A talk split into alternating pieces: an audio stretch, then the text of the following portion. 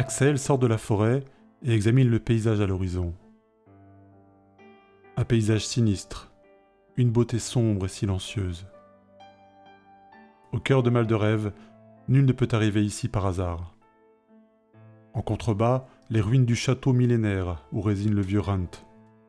Elle revient vers lui, sa mission accomplie, avec la tablette tant convoitée. Elle descend vers le château, passe par d'anciennes salles écroulées. Ses pas résonnent devant les escaliers descendant aux grottes inférieures, fermées à tout jamais. Elle passe devant des allées aux herbes folles et des statues au visage presque effacé, avant d'arriver à l'aile encore habitée. Rentre l'attend debout à l'entrée. Elle s'approche de lui sans un mot et sort le précieux objet de son sac qu'elle lui confie. Il s'engouffre dans la demeure. Elle le suit, jette son sac à terre et se laisse tomber sur un vieux fauteuil. Elle regarde le vieux sage faire l'inventaire. Entre eux, il n'est pas souvent besoin de mots pour se comprendre. Tout s'est passé comme prévu? As-tu récupéré les fioles de l'office, comme je te l'avais demandé?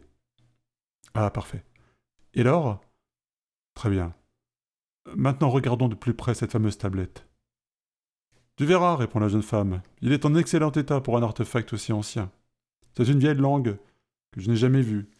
Son gardien m'a dit qu'un étranger lui avait remise. C'était peut-être une ruse, mais il semblait effrayé. Il s'installe sur un pupitre et commence à la parcourir en toute hâte. En effet, c'est une écriture arbaïque. Il est peu de gens capables de le traduire. Le fait est que je maîtrise parfaitement ce dialecte. C'est celui des fondateurs de ce château d'ailleurs, qui vivaient en mal de rêve il y a fort longtemps. La lecture finie, il s'assied dans un fauteuil en face d'Axel. Elle garde le silence pour lui permettre de conduire sa réflexion. Après quelques minutes, il s'adresse à elle. Tous les signes que nous avons reçus, corroborés par cette ancienne tablette, ont une cohérence rare. Cela confirme nos craintes. Et ce lointain récit le démontre, dit-il. L'avenir est mouvant, mais il paraît que des forces supérieures en trace les grandes lignes. Nous sommes au centre d'un conflit qui nous dépasse totalement, et ce nouvel indice nous oriente sur la conduite à tenir maintenant. Il existe une arme unique que nous devons retrouver. Quand partons-nous?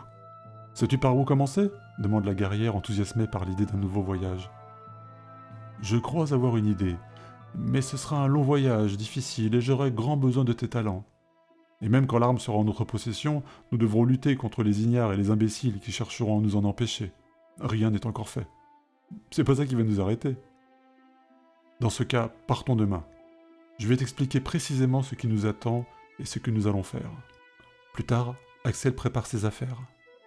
Elle répare sa lance, abîmée et souillée pendant le combat, fixe sa dague à sa ceinture. Cette mission présente un danger supérieur à tout ce qu'elle a pu connaître. Leurs pouvoirs combinés pourront sans aucun doute y venir à bout.